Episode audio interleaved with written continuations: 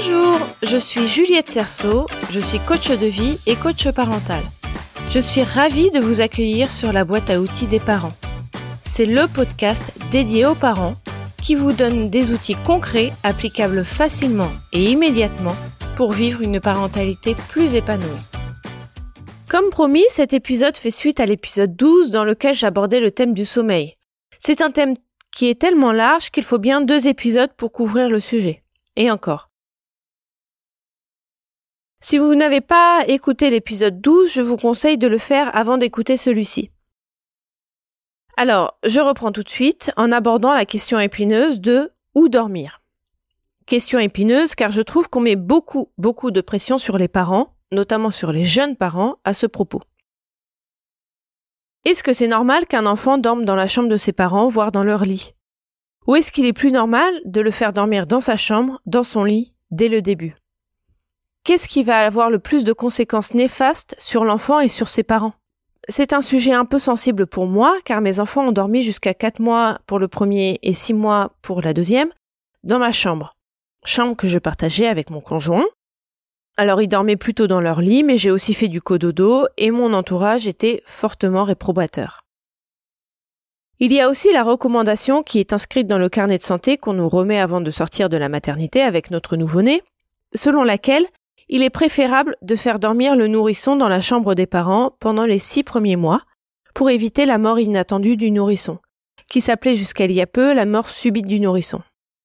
Alors en lisant ça, on est vachement flippé, si je fais pas dormir mon bébé dans ma chambre, il a plus de risques de mourir de façon inattendue? Bon, c'est hyper anxiogène, en tout cas ça l'a été pour moi.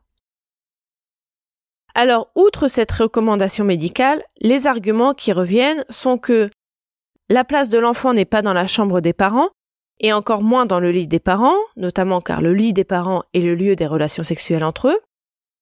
Il faut que l'enfant prenne tout de suite de bonnes habitudes à dormir dans sa chambre. Je mets le terme bonne de bonnes habitudes entre guillemets, car ce qui est bon est un terme complètement subjectif. Quelque chose qui est bon pour moi ne l'est pas forcément pour vous.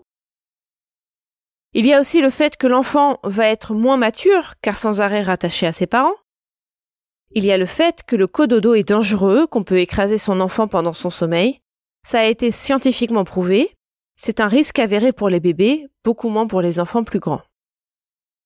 À l'inverse, il y a des arguments pour le fait de faire dormir son enfant dans sa chambre. Pour faire une séparation moins brutale que si l'enfant est tout de suite placé dans sa chambre, loin de ses parents, et plus particulièrement loin de sa mère, puisque c'est elle qui l'a porté pendant neuf mois. Tout à coup, il sort du ventre, passe trois jours à la maternité avec sa mère, et tout de suite après, hop, à la guerre comme à la guerre, séparé pendant toute une nuit. Il y a le côté pratique, pour nourrir l'enfant la nuit, Surtout si la maman donne le sein. Le réveil pour la maman est beaucoup plus faible si on a juste à sortir son enfant du lit, le mettre au sein et ensuite le remettre dans son lit. Pour le bébé aussi, je crois que s'il ne se réveille pas totalement, s'il n'y a pas trop de lumière, s'il reste à peu près au même endroit, il est moins éveillé et c'est un très bon apprentissage de la nuit on dort. il y a aussi l'argument d'éviter la mort inattendue du nourrisson, comme déjà évoqué un peu plus tôt. Parfois c'est juste pas possible autrement, car le logement dans lequel la famille vit n'a pas assez de chambres. Parfois c'est juste parce qu'on en a envie, on se sent plus à l'aise comme ça, et c'est très bien. Le fait de faire dormir les enfants dans les chambres séparées des parents et des autres enfants de la famille, c'est une habitude récente adoptée par les sociétés occidentales. En France, c'est une pratique qui se développe à partir des années 50. Je vous disais au tout début que c'était un sujet sensible pour moi car j'ai beaucoup souffert du regard des autres sur ce point-là. Car soyons honnêtes, en vrai, on fait un peu comme on peut. J'ai cette phrase en tête, je ne sais pas trop d'où elle vient, qui est Avant j'avais des principes, maintenant j'ai des enfants. Et les gens qui me faisaient des reproches ne vivaient pas au quotidien avec ce nouveau-né qui ne dormait pas bien, puisque c'est un nouveau-né, et qui m'épuise. Donc quand on est en mode survie, on fait les choses qui doivent être faites au moment où elles doivent être faites. J'ai beaucoup culpabilisé jusqu'à ce que ma précieuse amie, qui est pédiatre en PMI, que j'ai connue, je crois, quand mon fils avait trois ans. Et elle m'a dit, tu sais, Juliette, il y a plus de la moitié du monde qui dort avec ses enfants jusqu'à un âge avancé. Pour certaines personnes ayant certaines croyances, laisser dormir l'enfant dans une autre pièce que celle des parents est une complète hérésie, car les esprits vont venir pendant la nuit voler l'âme de l'enfant. Et elle a ajouté Et il n'y a pas plus de la moitié des personnes du monde qui est immature, idiote et sans cesse accrochée à ses parents. Et pouf Toute ma culpabilité est partie d'un coup. Je ne m'étais bizarrement jamais posé la question de savoir comment ça se passait ailleurs dans le monde. Je me suis beaucoup intéressée à cette question depuis et je ferai un épisode dessus. L'enfant dort près des parents dans les sociétés africaines, asiatiques et, d'autres. Donc tout ça pour dire que je ne pense pas qu'il y ait qu'une seule chose à faire, comme d'habitude dans la boîte à outils des parents, me diriez-vous. Il faut une solution qui vous convienne. Lorsque mes enfants sont nés, je les ai allaités en leur donnant le sein. Je précise qu'elle était un enfant et l'action de donner du lait, donc tous les parents du monde entier allaitent leur enfant. Ça ne veut pas dire seulement donner le sein. Je n'avais pas envie de me lever, de prendre mon enfant dans son lit, retourner dans le mien, car je n'avais pas investi dans un beau fauteuil comme on voit dans les magazines. Lui donner le sein, lui faire faire son rôle, me relever, le remettre dans son lit en priant pour qu'il s'endorme tout de suite, et retourner enfin dans mon lit. Je trouvais que tout ça engendrait trop de fatigue pour moi et que mon enfant avait surtout besoin d'une maman aussi en forme que possible. J'avais donc un lit cododo à côté de mon lit et il dormait dedans en début de nuit et après c'était un peu freestyle. Soit il dormait sur moi après la tétée, soit il dormait à côté de moi, je faisais attention à ce qu'il ne tombe pas ou qu'il n'aille pas trop vers mon conjoint grâce au coussin d'allaitement. Et cette solution nous a très bien convenu à tous les trois. Je vous parle de la solution que j'ai éprouvée car elle regroupe tout ce dont on a parlé avant, sauf le dodo dans sa chambre. Même pour la sieste, mon fils dormait sur moi. Bon, j'en avais qu'un. Hein. Ou dans son transat, jamais très loin de moi. Ce n'est qu'à quatre mois qu'il a commencé à investir son lit et ça a plutôt bien marché pour les trois mois suivants. C'est après que ça s'est corsé, mais ça c'est une autre histoire. J'ai fait pareil avec ma fille, sauf que j'ai gardé la nuit dans notre chambre jusqu'à six mois alors qu'elle faisait ses nuits, justement pour récupérer un peu plus et parce qu'il y avait une autre raison pour nous d'avoir nos nuits perturbées à ce moment-là, donc on n'a pas voulu faire tout d'un coup. Et plus particulièrement, je n'ai pas voulu car je suis celle qui se lève la nuit, le plus. J'ai le sommeil plus léger que mon conjoint, donc en général c'est plutôt moi qui me lève la nuit. Ça, c'est un autre débat, mais je pense que c'est le parent qui a le plus de chances ou de risques de se lever la nuit qui devrait avoir le dernier mot sur la question. Pour conclure ce point sur l'endroit où devrait dormir l'enfant, je résumerai en disant qu'il dort où vous avez envie qu'il dorme. Si vous avez envie que votre enfant dorme près de vous pour des raisons purement pratiques ou émotionnelles, laissez-le dormir près de vous. Si vous préférez qu'il dorme tout de suite dans sa chambre et donc loin de vous, faites-le. Je pense que l'enfant sera à l'aise, peu importe où il dort, du moment que ses parents sont en accord avec l'endroit où il dort. Un enfant ne va jamais dormir éternellement dans le lit de ses parents. Il ne va pas être immature émotionnellement s'il dort proche de ses parents. Il ne va pas se sentir abandonné s'il dort dans sa chambre loin de ses parents. Le fait est qu'il n'y a pas de preuves scientifiques sur ce sujet. Les études vont tantôt dans un sens, tantôt dans l'autre. Si comme moi vous êtes assez culpabilisé par les avis des uns et des autres, rappelez-vous que le seul avis qui compte est le vôtre et celui de votre coparent.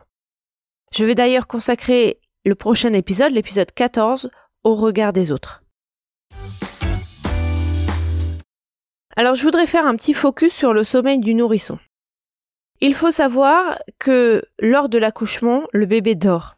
Il ne se réveille que lors des contractions les plus fortes et de l'expulsion mais pendant tout le travail en amont, il dort.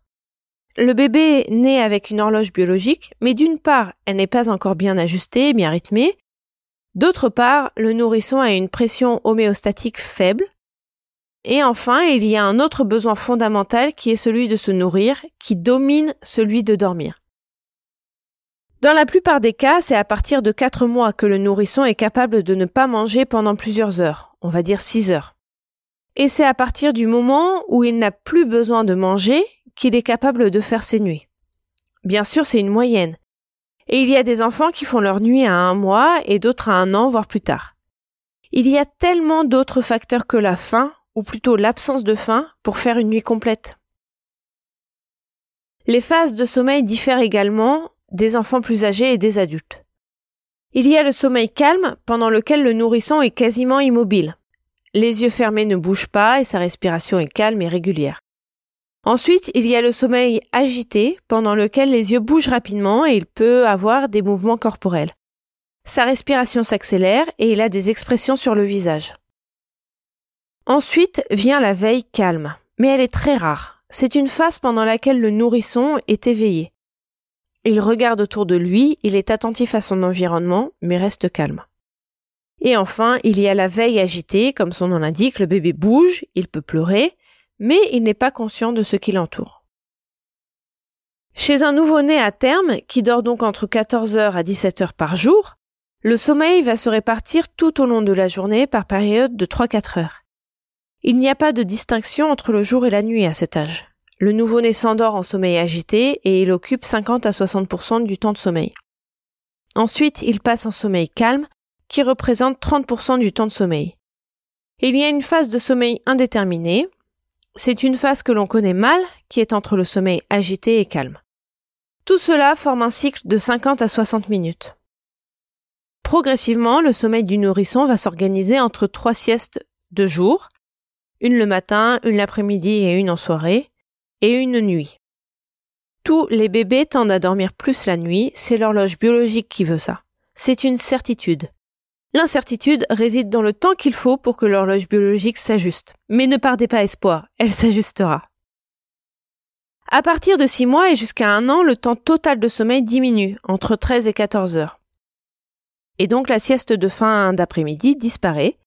La nuit dure 12 heures. Il fait le tour du cadran et c'est un soulagement pour les parents. Mais rappelez-vous, toutes les informations que je vous donne sont des moyennes. Tous les enfants ne font pas ça. Mon fils, par exemple, n'a jamais dormi 12 heures d'affilée.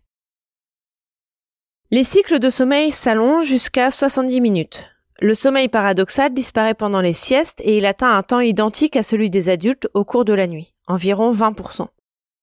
Le sommeil indéterminé diminue et les sommeils lents, profonds et légers augmentent. La sieste du matin disparaît vers 18 mois. Et il ne reste plus que la sieste de l'après-midi.